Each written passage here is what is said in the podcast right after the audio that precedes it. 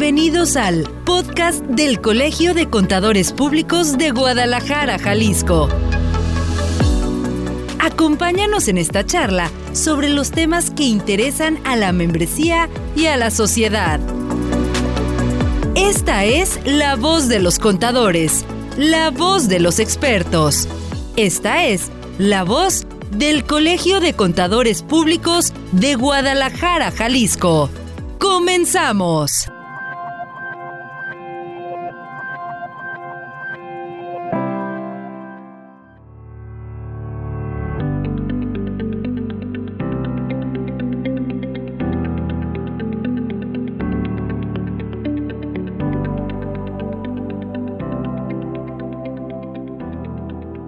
Estimados oyentes de este podcast del Colegio de Contadores Públicos de Guadalajara, Jalisco, les saluda su anfitrión Víctor Montes Rentería. Sean bienvenidos a este espacio. Me da mucho gusto saludarles e invitarlos a que nos acompañen en esta emisión, donde tenemos nuevamente un tema interesante para todos y cada uno de ustedes. Hoy, agradecidos de contar con la compañía y la participación de los integrantes de la Comisión de Auditoría Interna y Gobierno Corporativo de este Colegio de Contadores Públicos de Guadalajara, Jalisco, que nos van a hablar de un tema que es novedoso y además muy interesante.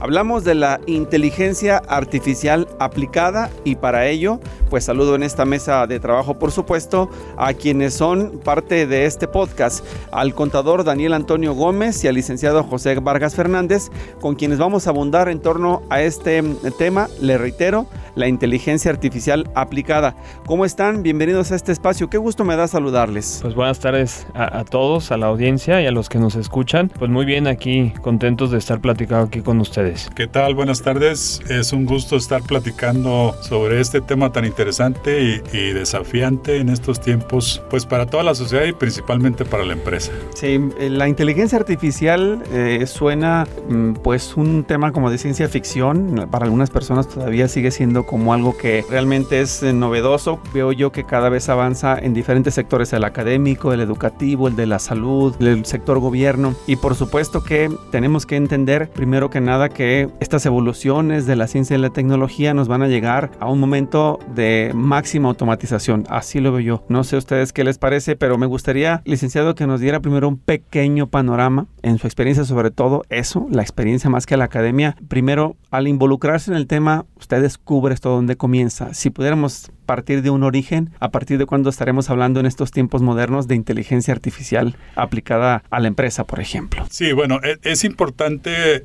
mencionar los, los precursores o los iniciadores de, de, este, de este ambiente, de esta tecnología. En principio está John McCarthy, él, pues nos remitimos al año 1956 cuando él acuñó el término de inteligencia artificial y pues no es otra cosa que hacer que las máquinas, en este caso las computadoras, repliquen lo que es el cerebro humano, o sea, la, conducta humana en, cuanto a su razonamiento y, pensar como, como un humano. Y desde ahí nació el término, lo que es la inteligencia artificial. Posteriormente, otro aportador a esta tecnología es Geoffrey Hinton. Él es un inglés canadiense que aportó ya lo que es las plataformas eh, inteligentes, en donde ya desarrolló todavía más lo que inicialmente John McCarthy inició y lo que estamos viendo en la era, la era digital con plataformas inteligentes, que finalmente pues él, él trabajó en Google hasta el año 2022, recientemente se retiró y pues en, en la información que divulga, él dice que, que, obviamente reconoce que aportó grandes conocimientos, pero que también existen amenazas pues en cuanto a, a todo lo que se puede desprender del conocimiento de la inteligencia artificial aplicada, ¿no? Y él, bueno, pues ya se, se retiró de, del ambiente de la empresa, de lo que es Google, y él se dedica pues a dar conferencias en ese sentido. Más o menos ese sería un antecedente de lo que es la inteligencia artificial. Creo que en lo general el ser humano, ustedes estarán de acuerdo, siempre ha buscado hacerse las cosas más fácil. Comenzamos con la rueda para no desgastar las energías en el movimiento de mercancías, productos y nosotros mismos. Posteriormente, con la era de la industrialización, hacer los procesos más eficientes. Esto que hace referencia me llama la atención porque se pensaría que la inteligencia artificial es algo del 2023 y realmente es un camino, una evolución que ha venido con el paso de los años y que hoy más bien está apenas dando sus primeros resultados como más tangibles y más eficientes en la era que nos tocó vivir o me equivoco. Sí, eh, yo creo que desde hace 5 o 10 años aquí en México pues ya estamos hablando de Internet de las cosas o cosas que, por ejemplo, desde la casa, en la computadora, en aplicaciones, que ya lo podemos ver como muy tangible, pero probablemente en otros países, en Estados Unidos o en Europa ya, ya se tenía desde hace como que más, más, más tiempo atrás y que hoy en día ya lo estamos viendo muy tangible desde el ámbito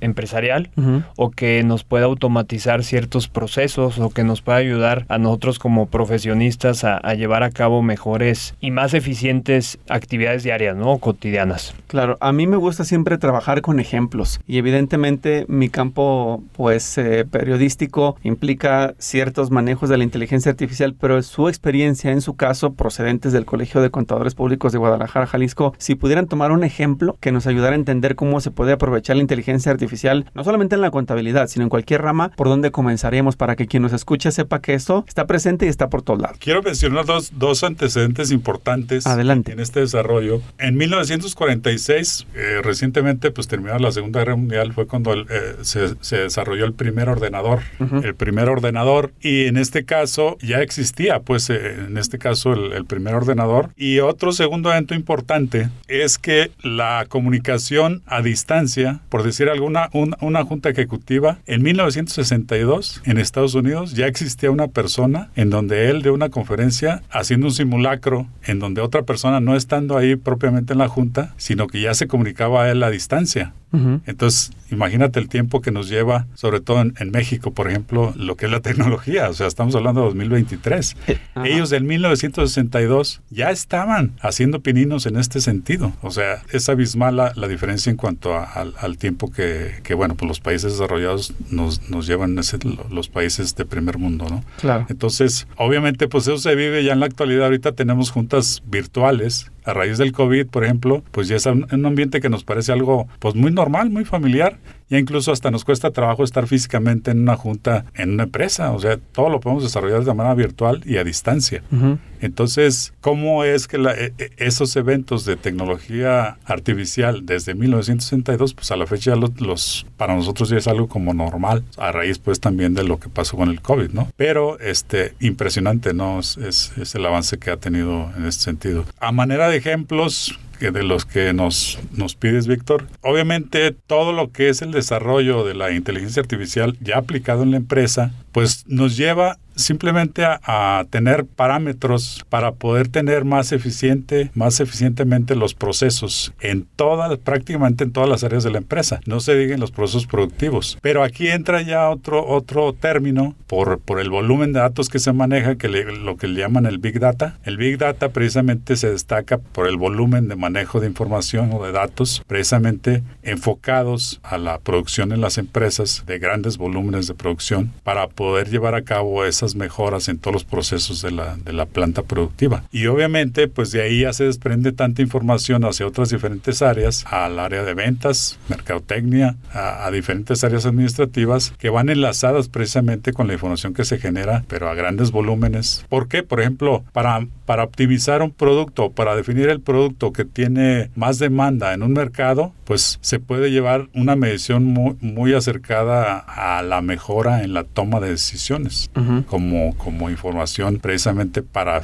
para tomar la, la, decisión más, más conveniente para la empresa en ese sentido. Creo que pasamos del momento de tener grandes archivos de papel y listas y libretas de anotaciones a empezar a concentrar todo en un ordenador y luego lo que estaba en ese ordenador automatizarlo para distribuirlo por edad, por sexo, por clientes, por regiones, por estados. Más o menos así empieza a funcionar, ¿no? Sí, incluso ahorita, por ejemplo, en Estados Unidos, uh, o sea, al grado tal has, has, se ha desarrollado todo esto porque en Estados Unidos, por ejemplo, hay, hay un, una plataforma diríamos, un, un, programa o plataforma. Tú, tú llegas, por ejemplo, a una tienda y ya te están observando a qué productos te acercas. Incluso tu, tus gestos de la cara te los están tomando ya como referencia. Como referencia para ver qué reacciones tú tienes ante cierto producto que, que te interese o que estés buscando. ¿Cuánto tiempo pasaste en algo que te llamó la atención? Todo eso ya se mide a través de plataformas virtuales. Es impresionante. Entonces, de esa manera las empresas ahorita ya están midiendo su mercado, desde cómo el cliente propiamente cliente va a la tienda y qué es lo que le interesa y qué es lo que no le interesa o, qué es lo que medio le interesa. O sea, es, es, tan, tan impresionante. Es muy amplio. La forma en que están midiendo todo ese tipo de, situaciones enfocados pues obviamente a la empresa, ¿no? Y eso es, digamos, una parte de la recolección de datos. La información se puede almacenar en un solo ordenador. ¿Qué conviene más tenerla en la nube? ¿Cómo es esta combinación de factores para tener todo conectado con la inteligencia artificial? ¿Ustedes cómo lo han vivido? Pues de hecho, dentro ahí de la, de la comisión abordamos temas, por ejemplo, de ciberseguridad y que muchas de las sesiones que hemos platicado es pues siempre tener como tres opciones. En la nube, que ahorita pues es más práctico porque teniendo internet pudieras respaldar tu información o cualquier tipo de documentación importante o confidencial que tengas de la compañía, por ejemplo. Otra sería en, ordenadores físicos o en respaldos en servidores físicos y que siempre tengas una tercera opción, ¿no? O sea, tu computadora esté respaldada, que lo tengas en la nube y que adicionalmente tengas un tercer equipo físico donde estés guardando cierta información y más hoy en día por el tema de los ataques, ¿no? Cibernéticos que hemos visto, de todos estos malwares o, ataques que intentan pues, secuestrar, y extorsionar a las compañías, ¿no? ¿Cuántos casos no hemos visto que les piden hasta rescates en, en bitcoins y no hay rastro y no hay nada que, que puedas hacer? Y pues ya depende de ti como empresa qué procedimiento qué protocolo puedes hacer al respecto. Si lo tenías respaldado, lo más probable es que pues si te quedas con el gusanito de que se roban tu información, pero está respaldado y puede seguir funcionando, ¿no?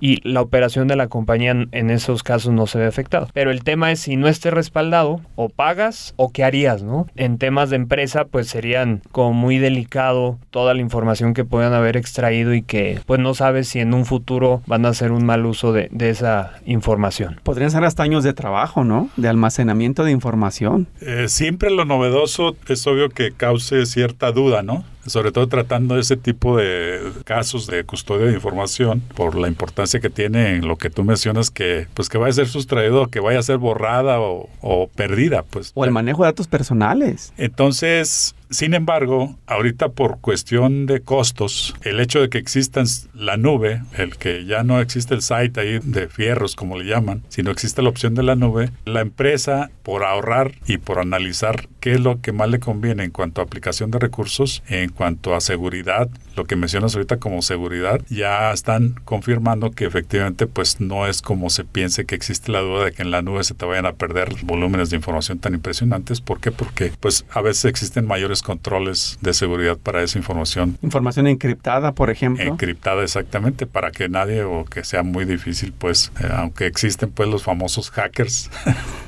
pero finalmente pues yo creo que existen los medios para poder tener una seguridad razonable y, la, necesaria pues que existe para evitar que pasen estas cosas. Tomando en cuenta este caso del que hablamos de la inteligencia artificial, ya llegamos a este momento a los famosos gemelos digitales. Sí, en este caso lo, que llaman la, la digital twin o los gemelos, que no es otra cosa que replicar, por ejemplo, un carro. Las fábricas de automóviles tienen simuladores y tienen aplicada esta inteligencia artificial a través de simuladores o, que le llaman los gemelos, en donde todo digitalmente, haz de cuenta que tienes un carro y lo estás viendo, por decir, para medir las revoluciones por minuto de un motor ante situaciones adversas. Ya ellos, en vez de prender el carro directamente, se van a, la plataforma en donde tienen digitalmente replicado el carro. Y el modelo está trabajando todo, igual. Todo, todo, haz de cuenta que está, está trabajando igual y de esa manera ellos están midiendo todo lo que les interesa saber en, en cuanto a para dejar a punto el motor. Ya necesitan prender el carro y estar acelerando ahí como normalmente se, pensaría, ¿no? Por decir algo, otro ejemplo pues puede ser lo que es este en la empresa una máquina, una máquina industrial importante. Esa plataforma se alimenta de, de una información de todo lo que exista en cuanto a proveedores de esa máquina, la capacidad de la máquina, todas las especificaciones técnicas que tengan que conocerse. Se alimenta toda esa base de información para poder conocer cómo responde esa máquina a exigencias de producción importantes o que esté trabajando las 24 horas del día durante los 365 días del año. ¿Cómo responde? ¿En qué momentos te va a fallar? ¿En qué momentos va a estar a medias la producción? Y te sirve como medida preventiva para evitar fallas precisamente en los procesos productivos en donde intervenga esa máquina y no tengas pérdidas de producción en proceso que tengas que asumir por la falla de cierta máquina, sino que te sirve como medida preventiva y predictiva, pues, en ese sentido. ¿no? Calculas el desgaste, previenes cuando llegue ese momento y en vez de esperarte a que falle o la tengas que reponer, pues sustituyes de manera gradual, así no se afecta a la línea de producción y puedes estar trabajando en los casos que así le medita 24 horas, ¿no? Incluso te sirve para saber cuándo debes de darle mantenimiento. O sea, es algo súper interesantísimo. Ya no vas a estar el técnico o el encargado de mantenimiento te está registrando, pues ya sea en Excel o en un programa. En sus bitácoras. en sus bitácoras. Yo me ha tocado a la fecha, o sea, en este 2023, que hay gente que todavía lo hace a mano. Estamos en la era del carbón. Tres trabajos, ¿no? Anotarlo, luego pasarlo al equipo y luego almacenarlo y luego respaldarlo. No, cuatro. Entonces ya, les, ya le puse uno más. Entonces imagínate qué importante ya es estar en este ambiente. Claro. O sea, te sirve, pero de, una manera muy, muy importante. Por supuesto. Pues creo que es apenas una pequeña parte y no podemos tocar todo porque es un tema amplísimo, pero me parece que con lo que nos han manifestado podemos darnos una idea de la inteligencia artificial aplicada a la empresa. Vamos a hacer un primer corte si les parece y de regreso pues eh, nos concentramos también en hablar de lo que el colegio puede ofrecer para orientar y capacitar a las empresas, a los particulares, a los eh, especialistas que quieran saber más de cómo aprovechar la inteligencia artificial en estos tiempos y aplicarla a su propio negocio y además pues consejos de seguridad como mecanismo como método, como forma de trabajo. Creo que esa es la parte que tenemos que concentrarnos, ser útiles y ayudar a que esa información pueda divulgarse cada vez más. Así que, si les parece, hacemos un corte y regresamos. Adelante. De acuerdo. Vamos a la pausa.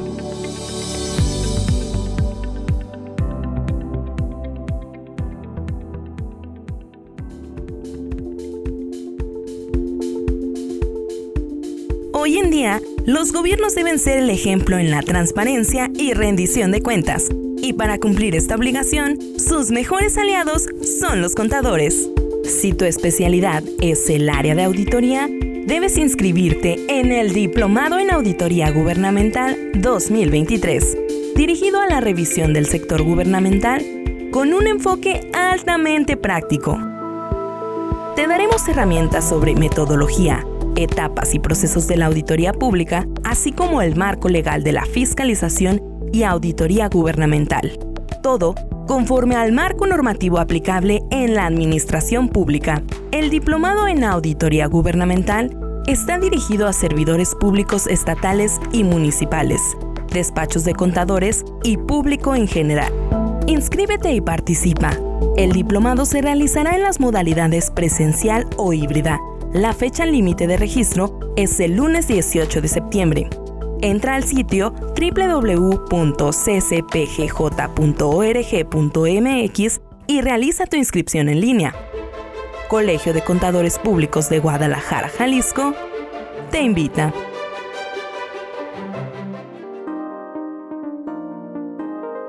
Atención contadores y público en general. El próximo 5 de septiembre inicia el Diplomado en Finanzas 2023, impartido en el Colegio de Contadores Públicos de Guadalajara, Jalisco. En este diplomado aprenderás las más recientes novedades de la tecnología financiera, como Bitcoin, empresas fintech y muchos otros temas de tu interés. Consulta los detalles de la inversión completa y el temario, así como los horarios de las sesiones en la página del colegio www.ccpgj.org.mx. La fecha límite de registro es el 5 de septiembre.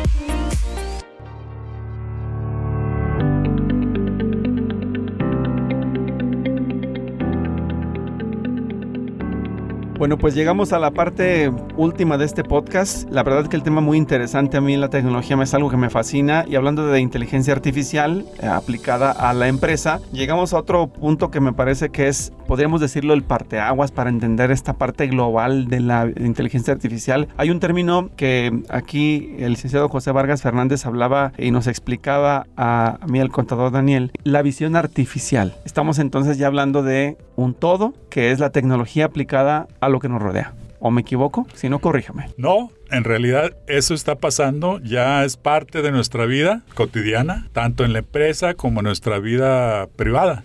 O sea, y no hablamos de otra cosa, simplemente pues el celular. El celular lo puedes aplicar tanto en tu vida privada como en la vida empresarial, tanto como instrumento personal para comunicación, para mensajes, para todo lo que implica todas las aplicaciones que tiene un celular, como en la propia empresa, para la comunicación de la propia empresa, pues hay empresas que obviamente dotan de a sus empleados de un celular. Tú a una empresa, te contratan y ya te dan tu celular. Y lo tienes que utilizar, obviamente, como dicen, es arma de doble filo, pues porque finalmente tienes que estar dispuesto. Muchas veces la exigencia, pues los 24 horas del día, ¿no? Entonces, pues sí, te dan un muy buen celular, pero también tienes que tener una muy buena disponibilidad para la empresa, ¿no? Entonces sí, efectivamente la tenemos ya en la vida, en la vida cotidiana, en la vida real, eh, hablando de la inteligencia artificial, retomando la pregunta que ahorita haces, hay, un término que, que, los expertos llaman Internet de las Cosas, sí. en donde prácticamente existen clasificaciones en lo que es la, el hogar, la casa inteligente,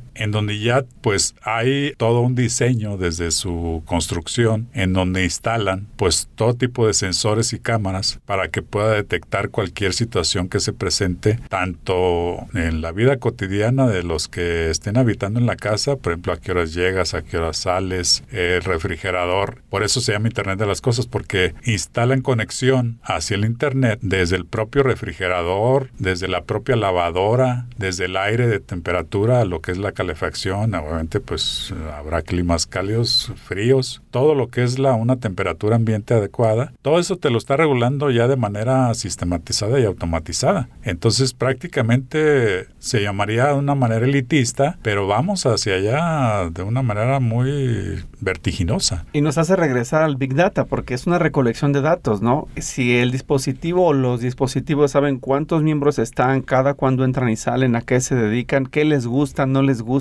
eso ya es un manejo de, datos informáticos a gran escala. Imagínate el volumen de datos que estás generando tanto desde tu propia casa, o sea, toda la gran eh, inmensidad De, información de datos, una referencia en lo que es el, chat GPT, que es ahorita la novedad en donde quiera. La moda. La moda. Eh, tardó cuatro meses en tener 100 millones de usuarios. Y el Facebook, cuando, cuando surgió el Facebook, tardó 10 años. Entonces imagínate la proporción del crecimiento tan vertiginoso de lo que es de lo que es la inteligencia artificial ya aplicada. O sea, es algo impresionante que por eso ahorita está en proceso todo lo que es la regulación y la parte ética a ver cómo los detienen, ¿verdad? Esa es la pregunta, ¿no? Porque además hablamos de información, pero evidentemente son datos personales, lo mencionamos hace un momento en la primera parte del podcast, es información biométrica nuestra, ¿no? Nuestro color de ojos, nuestras huellas dactilares, nuestro rostro, información que no solamente se queda en el dispositivo y la manejamos nosotros, sino que se la quedan las compañías Samsung, Apple, Mave. Todos ellos tienen conocimiento de lo que nos gusta y lo que no nos gusta y entonces les sirve para también diversificar su información. Lo que dice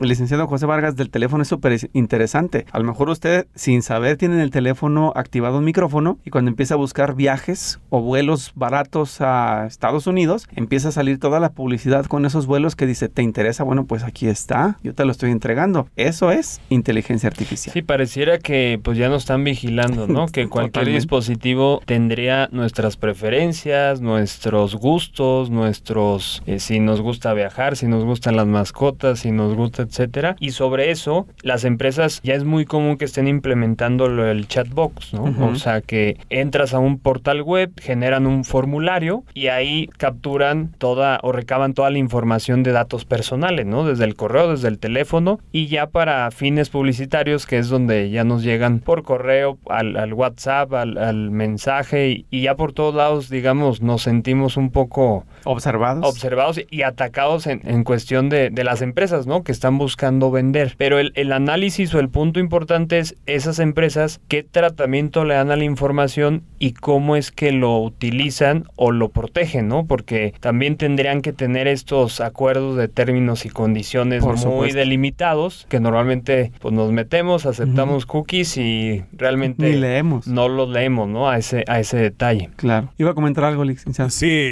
bueno hablando lo, lo, que ahorita comentan en, en, cuanto a lo privado y lo público lo, y lo sensible de la información que tienen, que pueden tener acceso o pueden disponer de esa información personal, la televisión la ves. Sí. Y el internet puedes ver y te ven. Esa es la gran diferencia de, de lo que es la televisión y el internet. Uh -huh. Entonces, eh, es, tan, es tan delicado, podríamos decirle, el estar hablando de datos personales que pueden, hasta lo más recóndito de tu hogar, pueden estar observando muchísimas cosas que tú, o por ejemplo lo que menciona Daniel de las cookies, según los expertos, ahí es donde entra la forma de ellos poderse dar de cuenta de cosas que tú ni sabes en cuanto a la información que tú manejas, las páginas que visitas, todo lo que es de tu interés a través del internet. Acuérdense que lo que es Google, pues los buscadores de Google no es otra cosa que la inteligencia artificial aplicada a través de esas plataformas de, de datos impresionantes en donde en base a algoritmos bien diseñados, pues tú en cuestión de segundos puedes encontrar lo que quieras. Entonces es impresionante todo este avance tecnológico en ese sentido. Y obviamente pues los grandes intereses, las grandes empresas, pues lo están llevando de una manera masificada, podríamos decirlo, en donde pues yo me acuerdo cuando cuando usabas cuando salió el celular, pues eran unos ladrillos así de tamaño zapato, entonces que no cualquiera no cualquier persona tenía un celular y ahorita pues ya cualquier tiene acceso cualquier persona a través del crédito, pues pero tiene acceso a un celular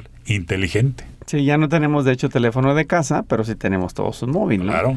Ahora bien, eso me lleva a algo importante. Desde el Colegio de Contadores Públicos de Guadalajara, Jalisco, ¿hay alguna información, charlas, cursos o diplomados que nos ayuden a comprender todo este mundo y prevenir posibles fugas de información, robo de datos, implementación de inteligencia artificial? ¿Tienen algo ustedes preparado desde la Comisión de Auditoría Interna y Gobierno Corporativo? Sí, constantemente estamos generando cursos, charlas, en general a membresía y al público en general para concientizar sobre esos, pues sí hablamos de comodidades, uh -huh. como esto de la Internet de las cosas, pero sabemos que esto conlleva riesgos y amenazas, ¿no? Tanto de manera personal como de manera empresarial o en tu negocio. Y estamos con la programación de un curso el próximo 23 de agosto, vía online, vía Zoom, sobre ciberseguridad. Es un tema eh, muy importante para, ahora sí que de manera personal o que lo puedas llevar a, a tu empresa para, pues, poder cubrir esos riesgos que probablemente no identificamos o no tenemos tan claros. No se trata de hacernos expertos en informática ni, ni entender cómo funcionan los hackers,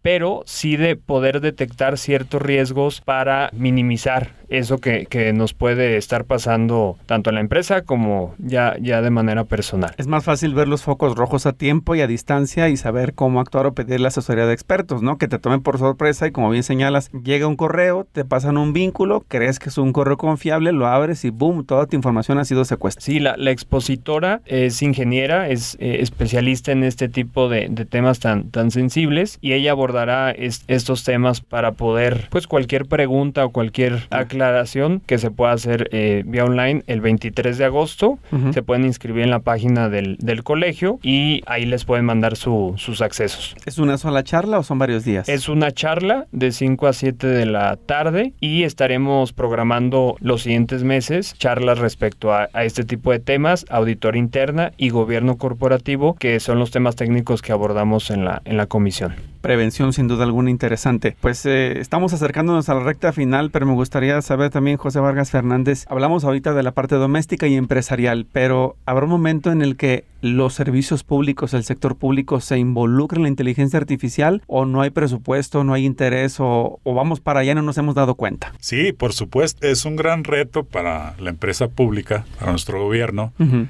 porque tú ves los países ya de primer mundo, los países desarrollados que tienen tiempo aplicando esta, este conocimiento, en donde simplemente a manera de ejemplos, el hecho de que tú tengas la forma de, de, medir el consumo de la luz, pues estamos hablando de tu, de tu casa o de una empresa, si es una empresa de gobierno, la Comisión Federal de Electricidad, pues ya debería de estar teniendo estas aplicaciones de manera directa por la importancia de, de este servicio. Entonces, ¿a dónde nos lleva todo esto? Pues a que ellos sepan de manera pues anticipada o preventiva, por decir algo, en un escaneo de una colonia que donde falle mucho la luz. ¿Cuál es la falla? Pues imagínate que sepas con anticipación anticipación dónde te pueden fallar para que tú apliques tus recursos de manera preventiva Y eficiente. Y eficiente, exactamente, para que digas, ah, es que en esta colonia generalmente falla la luz. Ahora, de aquí nos llevaría a lo que es la parte correctiva.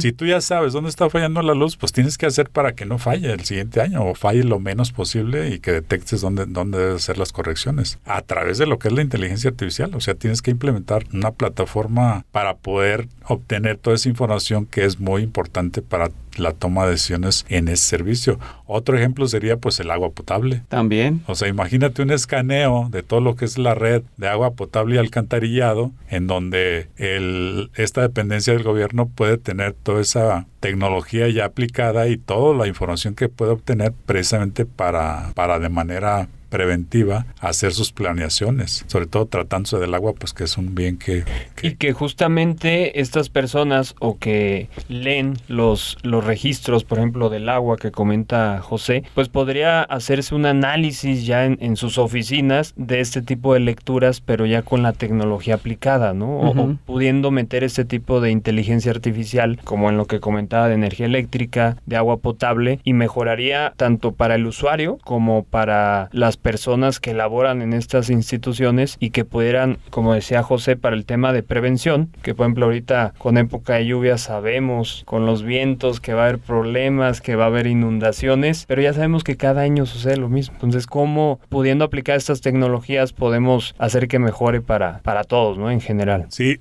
yo creo que otro ejemplo muy importante que obviamente cada año pasa es, por ejemplo, los incendios del bosque de la primavera. El hecho de que tú tengas ya sensores o tengas implementado este conocimiento o esta tecnología en, de una manera estratégica en todo lo que es el bosque de la primavera, pues imagínate la información que puedes obtener de manera preventiva y predictiva para evitar los incendios de una manera muy importante o atacarlos de una manera muy importante. Obviamente lo, lo más ideal sería de manera preventiva. Entonces, es algo sumamente interesante para poder para poder aplicar esta, esta tecnología en diferentes servicios a la comunidad o servicios a, quien corresponda, ¿no? Entonces sí, sí, este, claro que es, es muy aplicable en lo que es la empresa pública. De acuerdo, pues ahí está también esa, esa referencia. Creo que llegamos al final del podcast. No sé si quieren agregar algo más o invitar nuevamente a los escuchas a participar de estas charlas que me parece interesante en el Colegio de Contadores Públicos y saber que siempre habrá expertos en el colegio que pueden disipar dudas o pueden aportarnos conocimiento, ¿no? Sí, le, reitero eh, la invitación a los cursos. Tenemos diplomados de, esta comisión de,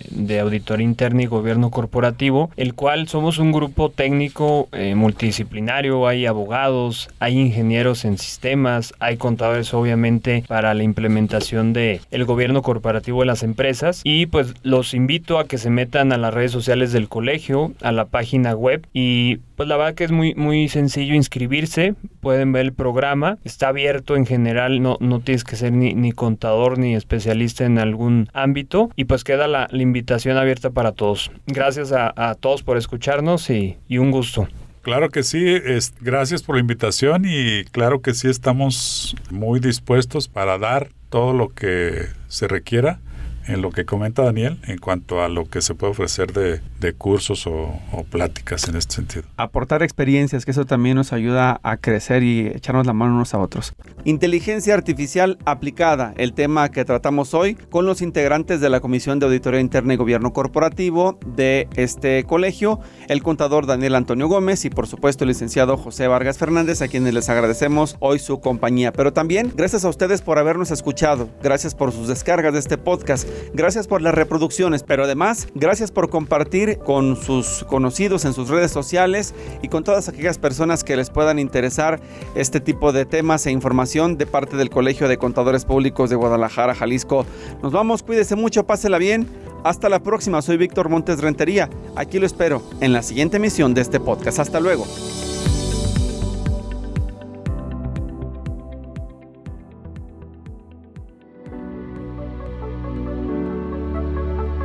Invitamos a escuchar la siguiente emisión de este podcast del Colegio de Contadores Públicos de Guadalajara, Jalisco. Recuerda que este espacio es para ti, es para darle voz a los contadores, para escucharte y orientar a nuestra comunidad. ¡Hasta pronto!